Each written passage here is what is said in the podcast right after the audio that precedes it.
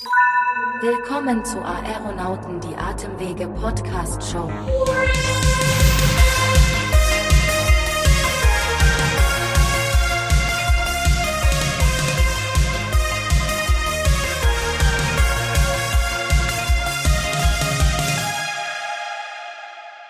Hallo, liebe Hörerinnen und Hörer, willkommen zurück bei einer neuen Folge von den Aeronauten. Wir sind Florentine und Sebastian eure Hosts in dieser Staffel und wir freuen uns schon auf die nächsten 30 Minuten voller interessanter Fragen und Diskussionen rund um die beiden Erkrankungen Asthma und COPD. Spannend verpackt in guter Unterhaltung natürlich und für diesen Part haben wir Sebastian dabei. Ich hoffe, du bist ausgeschlafen und bereit für unsere heutige Folge. ja, das kann man aber so sagen. Also bereiter geht überhaupt nicht und bei so einer motivierten Begrüßung, wie soll ich da bitte nicht nicht bereit sein? Also um es kurz zu machen, ja, ich bin bereit. Wunderbar. Wir haben nämlich auch heute wieder äh, einen unserer beiden Ärzte zu Gast, dem wir viele Fragen stellen können. Und ich hoffe, wir lernen genauso viel wie in den letzten Folgen dazu. Wie immer geht es bei uns natürlich auch heute wieder um die beiden Lungenerkrankungen Asthma und COPD. Heute so viel kann ich schon verraten, werden wir uns aber vor allem auf COPD konzentrieren und zwar diesmal bei jüngeren Patienten. Wie? COPD bei jüngeren Patienten? Ähm, ehrlicherweise ich überlege gerade und bin ein bisschen frustriert, weil ich dachte, ich hätte in der letzten Staffel endlich mal gelernt, dass COPD ja vor allem ältere Menschen betrifft, ähm, die beispielsweise lange geraucht haben. Ähm, sicher, dass du nicht eigentlich Asthma meinst? Ich will nicht klugscheißen. Ich bin jetzt ein bisschen überrascht, dass du so gut aufgepasst hast. Mhm. Vorbereitung ist das halbe Leben, ich sag's ja immer wieder. Und ja, ich habe tatsächlich von COPD gesprochen. Das ist aber gleich eine perfekte Überleitung zu unserem heutigen Thema. Da geht es nämlich auch darum, gut aufzupassen und richtige Detektivarbeit zu leisten. Denn wir sprechen heute über sogenannte Silent Loser, also Lungenfunktionsverlust bei jungen Patienten. Dabei kann es sich beispielsweise um das Frühstadium einer COPD handeln oder auch um Vorstufen der Erkrankung. Das ist oftmals sehr schwer herauszufinden. Mhm. Ich versuche gerade rauszufinden, ob du mit Jung eher so mein Jung meinst oder eher dein Jung. Also tatsächlich kann ich hier ganz charmant antworten, denn wir wären beide in der Kategorie junge Patienten.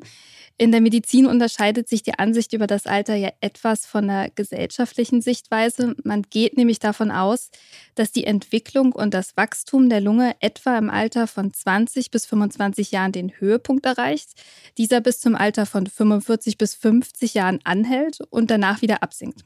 Also, wir sind beide jung. Mhm. Da hast du gerade doch mal die Kurve bekommen, äh, charmant zu bleiben. Äh, ich gebe mich jetzt einfach mal geschlagen, freue mich über dieses Kompliment. Und vor allem, dass meine Lunge ja nach deiner Definition oder der der Medizin ganz offensichtlich noch eine sehr junge ist. Eben. Und ich sag mal, so, so sportlich wie du drauf bist. Das stimmt allerdings. allerdings wird sie das sicher auch noch lange bleiben. Davon gehe ich mal aus. Aber es geht ja jetzt nicht um unsere beiden Lungen heute, sondern darum, wie man jungen Menschen mit Lungenfunktionsverlusten frühzeitig erkennen und behandeln kann. Dafür haben wir wieder unseren Lungenexperten, Herrn Dr. B, zu Gast, also Kai. Denn wenn sich jemand mit dem Thema Atemwege auskennt, dann Herr Dr. B. Er ist nämlich nicht nur Facharzt für innere Medizin und Pneumologie, sondern hat auch ein ganzes Buch über das Thema Atmung veröffentlicht. Dr. B. wird uns im Wechsel mit Herrn Dr. Seu während der ganzen Staffel für alle unsere Fragen als Interviewpartner zur Seite stehen und uns seine Erfahrungen aus dem Praxisalltag schildern. Ja, hallo, herzlich willkommen zurück lieber Sebastian und äh, liebe Florentine. Hallo, äh, Kaya, Hallo. schön, dass du wieder am Start bist. Äh, wir heißen dich natürlich äh, wie immer herzlich willkommen bei den Aeronauten und äh, sind natürlich froh, dass du dir wieder die Zeit genommen hast. Ähm, ich habe ja vorhin schon äh, von Florentine gelernt, dass Ärzte etwas großzügiger mit dem Wort jung ganz offensichtlich umgehen. äh, wie kommt es jetzt dazu, dass auch junge Menschen bereits eine so schwere Lungenerkrankung äh, haben wie COPD? Weil ich hatte ja eben gerade schon erwähnt. Eigentlich habe ich gedacht, dass COPD eher so ein Ding für die ja, ältere Bevölkerung ist. Ja, das ist auch völlig richtig. Äh, gibt ja so den äh, blöden Spruch bei uns Medizinern, was häufig ist, ist häufig und was selten ist, ist selten. Das ist wahnsinnig intelligent, stimmt aber. Also natürlich wow. ist es so, dass, äh, dass äh, die COPD tatsächlich üblicherweise eine Erkrankung des höheren Lebensalters ist. Aber Ähm, Ausnahmen bestätigen die Regel. Und äh, wir kennen eben durchaus Patienten, bei denen sowas wie eine COPD durchaus auch schon in jüngeren Jahren auftreten kann. Da habt ihr beide schon den Nagel auf den Kopf getroffen. Was heißt jung bei uns äh, im Zusammenhang mit COPD? Naja, wir sagen eigentlich, wenn das so vor dem 50. Lebensjahr auftritt, dann äh, nennen wir diese Patienten noch jung. Aber das ist ja auch absolut gerechtfertigt, wenn ich so meinen eigenen Jahrgang anschaue. Ich fühle mich auch noch ziemlich jung. Und charmant ist es auch, muss man ja an der Stelle auch mal sagen. So bin absolut. Ich. Viele Patienten und Patientinnen fallen ja erst durch eine deutliche Verschlechterung der Lungenfunktion auf und dann besteht die Erkrankung jedoch schon einige Zeit. In Studien mit Langzeit-Lungenverläufen über mehrere Jahrzehnte hat man festgestellt, dass etwa die Hälfte der späteren COPD-Patienten tatsächlich bereits mit einer schlechten Lungenfunktion bei Diagnosestelle in die Therapie starten. Wäre es da nicht sinnvoll, Lungenfunktionsprüfungen bei regelmäßigen Check-ups beim Hausarzt oder beim Internisten durchführen zu lassen, um Lungenfunktionsverluste frühzeitig zu erkennen? Ja, in meinen Augen absolut. Also ich bin äh, jemand, ich plädiere eigentlich schon seit sehr langem dafür, dass so eine Lungenfunktion äh, mehrmals im Leben gemacht gehört. Die ist, tut ja auch nicht weh, die ist einfach, die ist eigentlich auch ziemlich billig.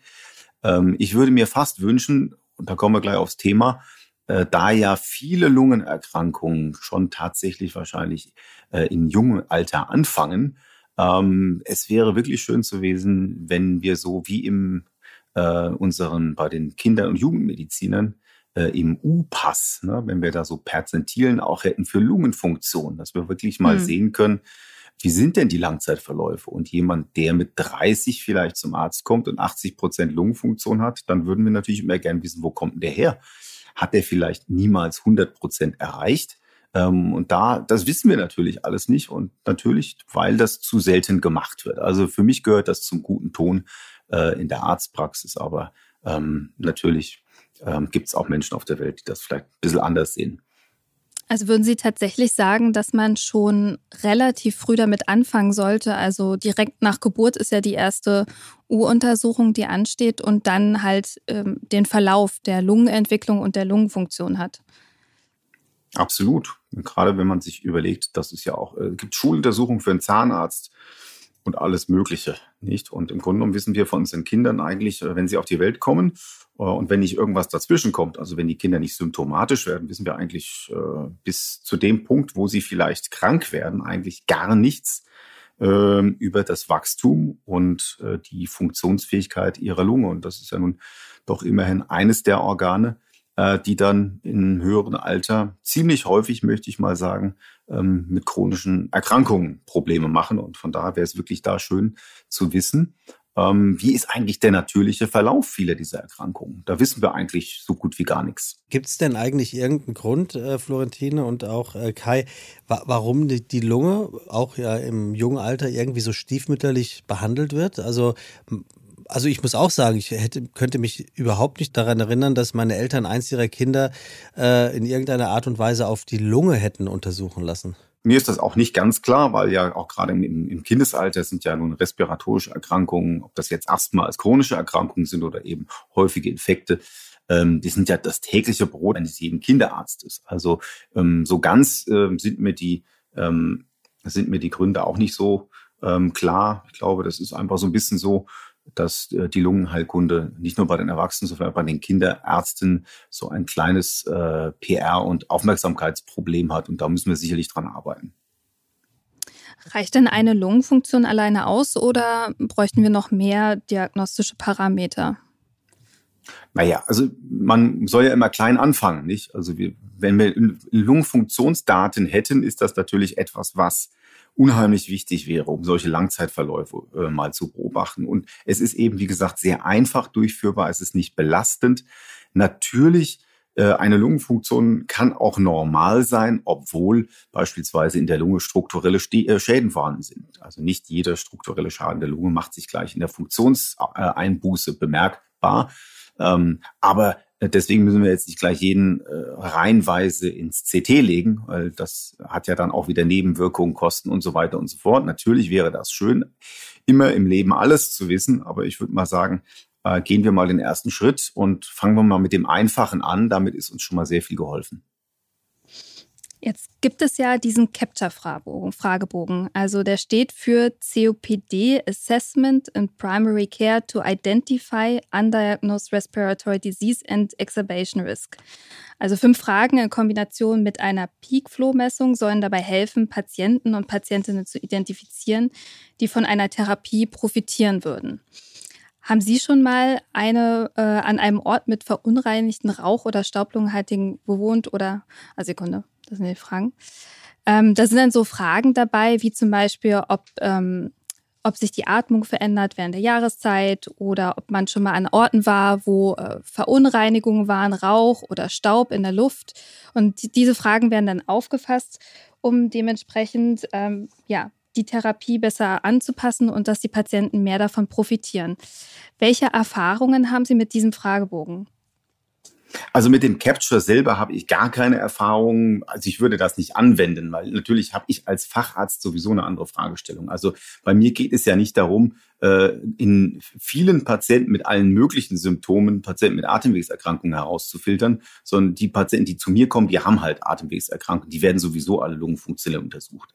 Diese ganzen Fragebögen wie auch Capture und es gibt ähnliche, die zielen eigentlich auf eine Sache, die grundsätzlich sinnvoll ist. Wie kann ich Patienten mit COPD oder eben anderen Atemwegserkrankungen, die ja sehr lange stumm verlaufen, also symptomlos verlaufen, wie kann ich die möglicherweise früher erkennen?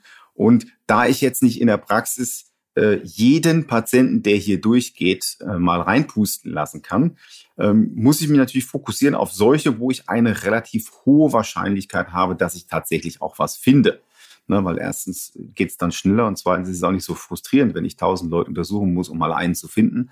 Ähm, und also man fokussiert sich dann auf Patienten, die bestimmtes Risikoprofil haben. Also typischerweise ein gewisses Alter, eine gewisse Rauchanamnese oder aber die vielleicht schon respiratorische Symptome haben.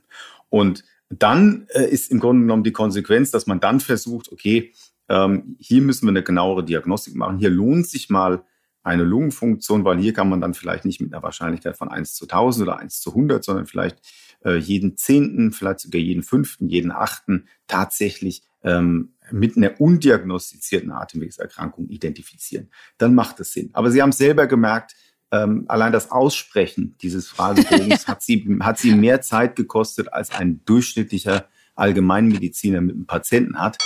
Und Allgemeinmediziner sind gerade was solche Fragebögen und Tools äh, betrifft, die sind in der Regel sehr skeptisch und winken sehr schnell ab.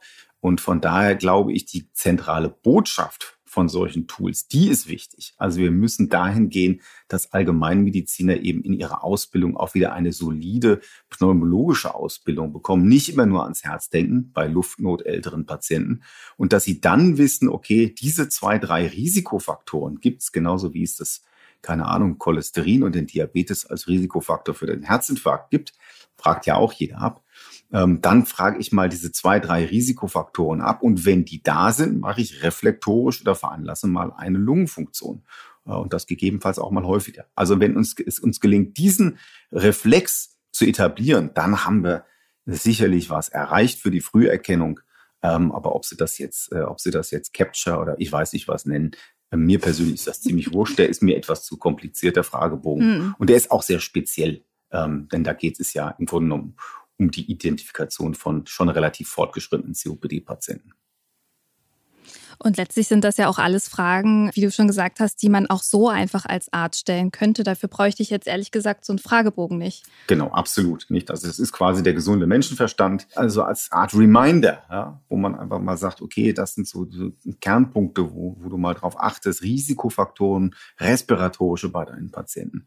Da musst du auch mal dran denken. Nicht immer nur an kardiovaskulären Risikofaktoren denken, sondern auch an respiratorischen. Da sind die Fragen hilfreich. Aber ob ich da jetzt Score errechnen muss, ähm, der mir dann irgendwas vorgibt. Das glaube ich nicht. Also da ist dann einfach gesunder ärztlicher Verstand äh, und dann die entsprechenden Maßnahmen, die man dann machen sollte. Das ist ein guter Punkt. Ich bin schon ziemlich aufs Herz gepolt und das werde ich mir auf jeden Fall äh, aus dieser Folge hier mitnehmen. so viel steht schon mal fest. Und wir hatten ja auch im Speziellen darüber gesprochen, die Gefahren für jüngere Patienten an COPD zu erkranken und vor allen Dingen, dass es halt unentdeckt bleibt. Dazu gibt es eine kanadische Studie, die gezeigt hat, dass die Gefahren und die Risiken bei COPD-Patienten unter 55 Jahren, also unter 45 sind junge Menschen, Sebastian. Dankeschön für Bitte die schön. äh, Erklärung. Häufig unterschätzt ich mich sehr werden. geschmeichelt und sehr jung. das ist doch schön. Ein Vergleich zwischen COPD-Patienten im Alter von 35 bis 55 Jahren und gesunden Gleichaltrigen zeigte folgendes Bild. Erkrankte haben ein um 5,6-fach bei Frauen und 4,5-fach erhöhtes Sterberisiko. Also das muss man sich mal vorstellen. Das ist schon echt eine, eine extreme Zahl. Und Erkrankte suchen 2,2 Mal häufiger die Notaufnahme auf. Das sind alles natürlich erschreckende Zahlen, muss man auch wieder in, in, ja, ein bisschen mit Vorsicht genießen. Aber was, glaube ich, die Botschaft so ein bisschen dahinter ist, dass man auch bei jüngeren Patienten hellhörig bleibt. Bedeutet das, dass COPD in jungen Jahren noch gefährlicher ist als im höheren Alter, weil es einfach nicht äh, entdeckt wird? Ähm, wenn Sie COPD in jungen Jahren bekommen, dann ist das häufig wahrscheinlich aufgrund von wenigen besonderen Faktoren, die sie besonders empfindlich machen für eine COPD. Das heißt, man, hier selektiert man eine Gruppe heraus, die offensichtlich aufgrund ihrer natürlichen Ausstattung ähm, besonders wenig widerstandsfähig ist gegen die Ausbildung einer COPD. Das heißt, ähm, wenn Sie mit 35 plötzlich nur 50 Prozent Lungenfunktion haben bei einer vergleichbaren Rauchanamnese wie ein 70-Jähriger, dann sind sie offensichtlich besonders empfindlich. Das heißt, es ist auch zu erwarten, dass die Erkrankung bei ihnen wahrscheinlich aktiver oder vielleicht progredienter verläuft. Im hohen Alter ist ja dann die COPD wird ja immer multifaktorieller. Das heißt, also da gibt es alle möglichen Einflussfaktoren, ähm, was die Ausprägung der klinischen Symptome betrifft. Da gibt es Komorbiditäten etc. Und natürlich bei den Jüngeren spielen all diese Sachen viel weniger, ähm, eine viel weniger große Rolle. Und deswegen, das macht dieses Kollektiv so interessant, weil wir können bei diesen jungen Patienten davon ausgehen, dass hinter der Erkrankung wahrscheinlich viel weniger Einflussfaktoren oder auch ursächliche Faktoren stehen als bei einem 70 oder 75-Jährigen. Die Frage ist dann wiederum, ist das tatsächlich die gleiche Erkrankung? Oder ist das vielleicht, ähm, sind das besondere Formen? Ich sage in dem Zusammenhang, wir kennen ja als genetische Form der COPD quasi diesen Alpha-1-Antitrypsinmangel. Und vielleicht gibt es eben noch andere, bislang unentdeckte, seltene Faktoren, die eben im jungen Alter für COPD sorgen. Aber trotzdem, ganz wichtig ist die Botschaft, ähm, nicht stur daran denken, jemand ist äh, unter 40 oder ist 30, 35, der kann gar keine COPD haben, der kann sehr wohl COPD haben. Dazu würde mich mal interessieren, welche Erfahrungen hast du gemacht im Praxisalltag mit jüngeren Patienten? Es kommt immer wieder vor. Ähm, und natürlich, wie gesagt, bei einigen Patienten ist es tatsächlich dann ein genetischer Hintergrund, beispielsweise dieser Alpha-1-Antitrypsinmangel. Ähm, aber es gibt eben auch Patienten, ähm, die auch schlicht und ergreifend eine Exposition angehäuft haben in ihrem Leben, die eben dann durchaus qualifiziert für eine COPD. Also schlicht und ergreifend, es gibt Patienten, die kommen rein und sagen, äh, ich rauche seit meinem achten Lebensjahr oder mal seit neunten Lebensjahr. Und das tue ich in, ja, haben wir alles schon gesehen. Nicht? Und äh, dann haben sie eben im Alter von 30 unter Umständen schon 20, 25, 30 Packungsjahre. Ähm, und wenn sie dann vielleicht sowieso nicht ausgestattet sind mit einer hundertprozentigen Lungenfunktion, dann führt das sehr schnell dazu, unter Umständen schon Ende der 20er, Anfang der 30er, dass sie dann plötzlich Symptome bekommen und dann eben auch zum Arzt gehen und diagnostiziert werden. Also, das ist nicht häufig, ähm, aber das kommt vor. Da wäre es ja eigentlich mal spannend zu wissen, wie wäre es, wenn man genau diese Patienten frühzeitig behandelt? Also ähm, wenn man jetzt einem COPD-Patienten gleich zu Beginn der Erkrankung erkennt und dauerhaft so effektiv behandeln würde, dass sowas wie Umbauprozesse, also Veränderung der, der Lunge, wie ich denke jetzt zum Beispiel an ähm, chronische Entzündungsprozesse, die dann zu äh, Überblähung der Lunge führen, die dann irreversibel sind. Also wenn man genau diese Schritte einfach verhindern könnte, ähm, glauben, glaubst du, dass das möglich ist? Ja, also davon bin ich überzeugt. Ich glaube, wir haben ja einfach das große Problem, dass COPD ab einem bestimmten Punkt dann einfach äh, unumkehrbar ist. Das heißt, es gibt strukturelle Veränderungen in der Lunge, die wir momentan selbst mit den besten Therapien einfach nicht ähm, äh, therapieren können. Also ich vergleiche das immer, äh, wenn ich mit Hausärzten spreche, dann vergleiche ich das immer mit dem Diabetiker, wenn der Fuß, Fuß amputiert ist. Ja, also wenn der Fuß amputiert ist, dann kann ich auch mit den schönsten und tollsten und teuersten neuen Antidiabetika, der kommt nicht wieder, der Fuß. Und so ist das bei unseren emphysematösen Schade. Lungen genauso. Ja, ähm, und deswegen müssen wir eben verhindern, dass es äh, dazu kommt. Und dazu müssen wir aber erstmal wissen, wann fängt das bei den Patienten an und um eben früher intervenieren zu können. Und Intervention heißt ja nicht nur medikamentöse Therapie, sondern das heißt vor allen Dingen eben auch Ausschaltung von Risikofaktoren. Das ist in unseren Breiten in erster Linie eben äh, das Rauchen. Äh, und das hat dann vielleicht doch ein anderes Gewicht, wenn man einem Patienten sagen kann, pass mal auf, die Natur hat dich nicht so gut ausgestattet, du hast nur 70, 80 Prozent äh, deiner altersentsprechenden Lungenfunktion, vielleicht solltest du dir das dreimal überlegen, äh, ob du ähm, ob du weiter raus. Das kann eben ein zusätzliches Argument bei dem einen oder anderen sein, dann die Finger vom Rauchen zu lassen. Äh, und dann kommt eben auch die medikamentöse Therapie. Da haben wir momentan noch wenig Evidenz dafür, dass eine frühe Therapie tatsächlich langfristig den Verlauf bremst. Aber es gibt doch schon ein paar Hinweise. Und aus meiner Sicht ist es biologisch plausibel, äh, und von daher glaube ich, ja, äh, wenn wir bei diesen Patienten entsprechend adäquat früher behandeln, dann können wir es vermeiden, dass die Leute dann irgendwann am Sauerstoffrespirator oder am Sauerstoffkonzentrator hängen. Sieht die Therapie von jüngeren Patienten anders aus als von älteren? Nein, grundsätzlich nicht. Es ist natürlich so, äh, da bei jüngeren Patienten dann häufig eher so an Asthma gedacht wird, kann man davon ausgehen, dass diese Patienten dann äh, wahrscheinlich häufiger als jetzt ein 75-Jähriger mit COPD wahrscheinlich eine Therapie bekommt, die eine antientzündliche Komponente hat, also sprich ein inhalatives Corticosteroid. Ähm, aber grundsätzlich unterscheidet sich die Behandlung nicht. Ähm, die ist eben aber auch letztlich begrenzt. Und ähm, da muss man dann eben auch schauen bei diesen jungen Patienten, wenn beispielsweise, wenn eine genetische Ursache da ist, äh, ob das Sinn macht, eine Substitutionstherapie oder eben man muss in der Zukunft dann schauen, ob man da weitere Faktoren auch identifizieren kann, die man dann vielleicht letztendlich auch irgendwann wird behandeln können. Hast du eigentlich eine Erklärung dafür, warum es bis jetzt aktuell so wenig Studien zur Behandlung von jungen COPD-Patienten und Patientinnen gibt? Ja, das ist so eine ungute Gemengelage, ähm, so ein bisschen Catch-22, nicht? Also die Zulassungsstudien für COPD, die werden ja häufig nach behördlichen Vorgaben ähm, entworfen. Behörden sagen natürlich, es gibt in unserem Universum gibt es Asthma und es gibt COPD. Das sind zwei völlig verschiedene Erkrankungen. Und die einen, die sind immer jung, die anderen sind immer alt. Und wir wollen auch irgendwie nicht aus Gründen der Klarheit, dass das vermischt wird in Medikamentenzulassungsstudien. Und ähm, die Industrie, die ja der wesentliche Treiber ist für medikamentöse Neuentwicklung, die nimmt diese Blaupausen natürlich an und kocht die nach. Und wenn da drin steht, naja, sag mal, eure Patienten in COPD-Studien, die müssen über 40 sein, ähm, dann kommt da eben kein, kein unter 40-Jähriger rein. Äh, und das ist eine, eine Krux. Da arbeiten wir dran. Ähm, da sind wir auch im Austausch mit Behörden, äh, wo man eben sagt, ja, äh, die wahre Welt, die sieht eben nicht so streng dichotom aus. Es gibt Asthma hier und es gibt COPD da, sondern es gibt eben da eine ganze Reihe von Überschneidungen, Übergangsformen etc. Und wir müssen eben versuchen, auch ähm, das in Studien abzubilden. Und es sind ja nicht nur die jungen Patienten, sondern wir vergessen auch, ähm, dass es gerade in äh, jetzt außerhalb von den sogenannten ähm, entwickelten Ländern ähm, dass es da ganz viele Patienten mit COPD gibt, die nicht Raucher sind.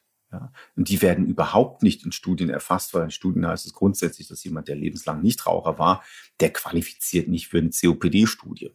Äh, und da müssen wir, da müssen wir umlernen. Das sind, das ist das Denken aus eben dem letzten Jahrhundert, 80er, 90er Jahre. Aber das ist nicht mehr zeitgemäß. Da bin ich mal gespannt, was sich in den nächsten Jahren äh, so entwickelt in die Richtung, weil das sind ja wirklich dann Silent Loser, also Patienten, die einfach aus dem Raster rausfallen und irgendwie unterversorgt sind, am Ende dann viel, viel schlechter dastehen, was eigentlich unnötig ist. Ja, wir müssen im Grunde genommen einfach ähm, wir haben ja vieles davon schon durchexerziert. Ich meine, das ist, geht in der Niereninsuffizienz genauso, es geht uns im, im Diabetes, es geht im Bluthochdruck. Alles sind ja Erkrankungen, die man zunächst mal gar nicht merkt und wo man eine sehr lange Vorlaufzeit hat zwischen dem eigentlichen Beginn der Erkrankung, dem Ausbilden von entweder Sekundärschäden oder eben von Symptomen. Und wir müssen einfach dahin gehen, ähm, dass wir diese ähm, Früherkennungskampagnen eben auch mal konsequent auf COPD anwenden. Da müssen wir so ein bisschen runterkommen von diesem schlechten Image, was die Erkrankung hat. Ja, das ist natürlich so, damit äh, generiert man natürlich nicht so viel Aufmerksamkeit, weil bei vielen Menschen immer noch diese Idee ist, na, COPD, das ist jetzt keine schicksalhafte Erkrankung, sondern die sind ja eigentlich alle selber schuld. Und äh, muss man dafür jetzt wirklich irgendwie Geld ausgeben oder so? Was inkonsequent ist, weil das gleiche Argument können Sie im Grunde genommen für viele Patienten mit Typ-2-Diabetes auch sagen. Nicht? Das hat natürlich auch eine wesentliche äh, Lifestyle-Komponente, wenn man so will, aber das scheint uns da irgendwie weniger zu stören.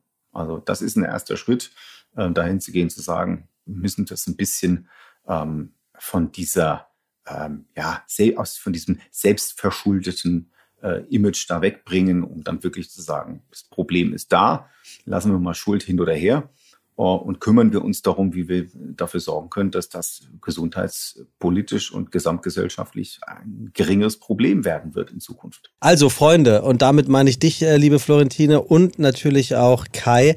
Ich habe hier mal ein äh, Beispiel mitgebracht aus der Praxis.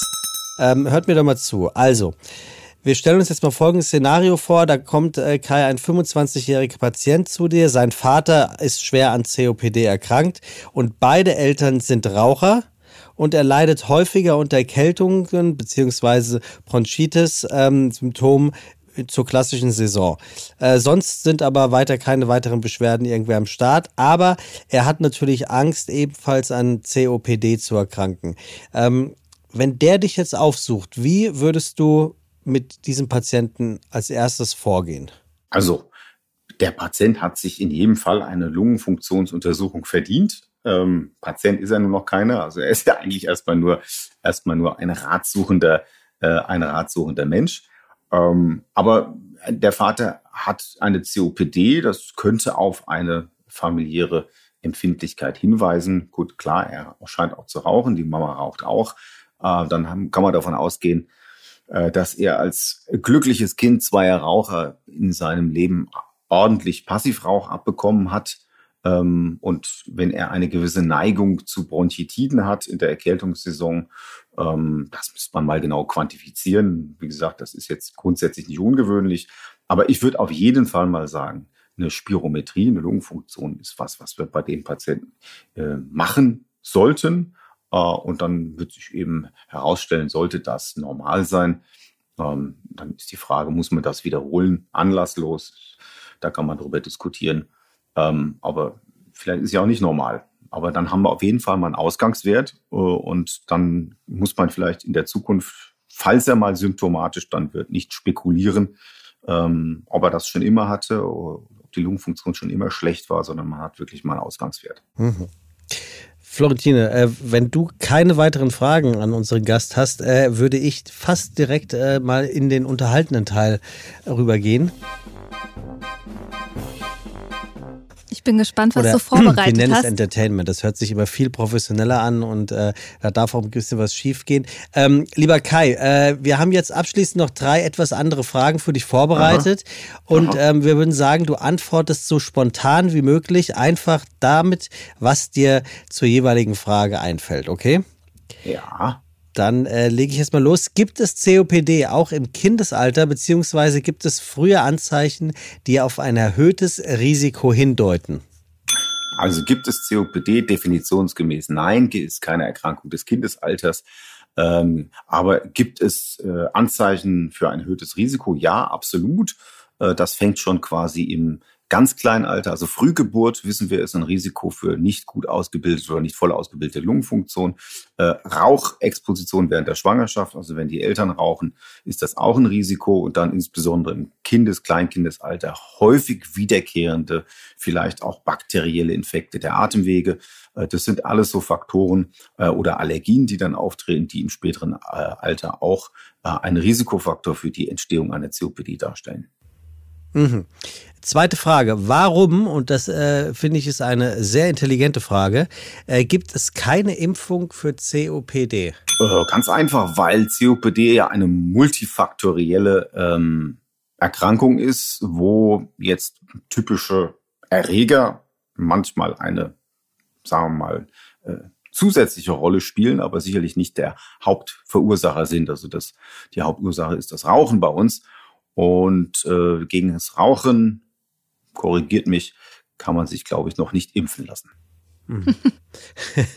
ähm, also ich weiß ja nicht, wie es bei euch ist. Ähm, ich glaube aber, ihr seid da ähnlich unterwegs wie ich. Ich gehe äh, ja in der Regel zweimal im Jahr zur Zahnreinigung, zur professionellen Zahnreinigung. Wäre wär sowas denn nicht auch für die Lunge ähm, denkbar? Also eine Art professionelle Lungenreinigung einmal im Jahr? Ja, das gibt's ja bereits. Äh, das ist entwickelt worden von einem US-amerikanischen äh, Arzt, der im Nebenberuf auch Präsident des Landes gewesen ist, von Dr. Donald Trump. Äh, und die besteht Oha. aus der Installation von Desinfektionsmitteln in Kombination mit Sonnenlicht in die Atemwege. Wie wir gelernt haben, ja vor zwei Jahren, ist das eine sehr, sehr wirksame Scherz beiseite. Also Nein, Lungenreinigung in dem Sinne gibt es nicht. Ich glaube, man kann präventiv unheimlich viel machen. Äh, dann ist es ähnlich wie beim Zahnarzt. Wenn man sich ordentlich die Zähne putzt, muss man nicht unbedingt oder nicht so häufig zur Zahnreinigung. Und bei der Lunge ist das auch so. Wenn Sie Ihre Lunge pfleglich behandeln, ähm, und dazu zählt körperliche Aktivität, dazu zählt Vermeiden von Noxen, dazu zählt auch eine gesunde Ernährung äh, und eben eine ordentliche Stärkung des Immunsystems, dann haben Sie im Grunde genommen das getan, was sie für ihr Organ Gutes tun können. Und dann können sie eigentlich relativ entspannt äh, in die Zukunft gucken. Brauchen sie wahrscheinlich gar keine professionelle Lungenreinigung. Das waren meine Fragen. Äh, alle zu meiner vollsten Zufriedenheit beantwortet. Donald Trump bin ich dir ganz kurz auf den Leim gegangen. Spätestens beim Indizieren von Desinfektionsmitteln bin ich dann doch einigermaßen äh, aufmerksam geworden. Wobei mir fällt ein, wir haben ja heute noch einen Termin, wir wollten das Kapitol noch stürmen. Aber das ist was anderes. Ja, ja. Äh, Florentine, ich, ich, übergebe besser an dich, bevor es hier irgendwelche Buzzwords gibt, wo es das FBI einschaltet und diesen Podcast mithört. Wobei, wer weiß. Open up! Ja, ein großes Dankeschön an dich, Kai, für deinen medizinischen Input hier in unserer Sendung. Du hast wieder wirklich viele Fragen beantwortet. Das war sehr interessant. Oder sind bei dir noch Fragen offen geblieben, Sebastian? Nee, also Öffnungszeiten Kapitol, das kann ich googeln. Und ansonsten muss ich wirklich sagen, für meine Verhältnisse war ich relativ ruhig. Du hast doch bestimmt noch ein paar Fragen, wie ich dich kenne, Florentine. Ehrlich gesagt, ist soweit erstmal alles beantwortet. Ich fand schon extrem spannend äh, für mich zu hören, dass es auch junge Patienten gibt, die COPD oder COPD-ähnliche Erkrankungen haben können. Das äh, war mir selbst als fast fertige Medizinstudentin, Ärztin nicht bewusst und äh, da habe ich auf jeden Fall sehr viel mitgenommen und gelernt dass ähm, diese Patienten auch unterversorgt sind und oftmals gar nicht erst erkannt werden, dass die Verläufe anders sind als bei Patienten, die es im älteren ähm, im älteren Stadium bekommen. Und ich glaube, das kann auch jeder so ein bisschen mitnehmen für sich, um in sich hineinzuhören, entweder als Arzt, Ärztin oder vielleicht auch als Patient, um einfach für dieses Thema zu sensibilisieren. Und deshalb vielen lieben Dank. Wir freuen uns schon auf die nächsten Folgen mit euch. Ich bin gespannt, was noch kommt und vielen Dank an alle fürs Zuhören. Ja, danke schön. Auch im Namen meiner Eltern. Das war mal wieder eine herausragende Leistung von uns, oder? Großartig. Dein Praxisbeispiel war erste Sahne. Finde ich auch. Aber ja. äh, Kai, ganz herzlichen Dank, dass du dir ein weiteres Mal die Zeit genommen hast. Und wir freuen uns, äh, wenn wir dich das nächste Mal hier bei den Aeronauten begrüßen dürfen. Ja, wunderbar. Mir hat's wieder großen Spaß gemacht, ihr zwei. Und äh, ich freue mich auf die nächste Folge. Tschüss. Bis In bald. diesem Sinne, tschüss. Ebenso, tschüss.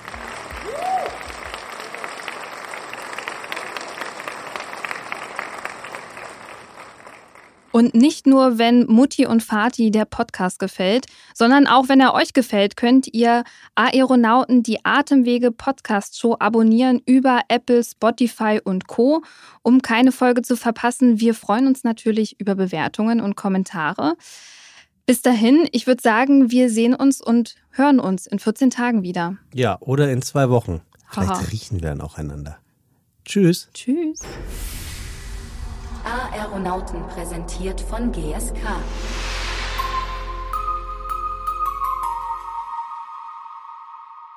Dieser Podcast wird produziert von Podstars bei OMR.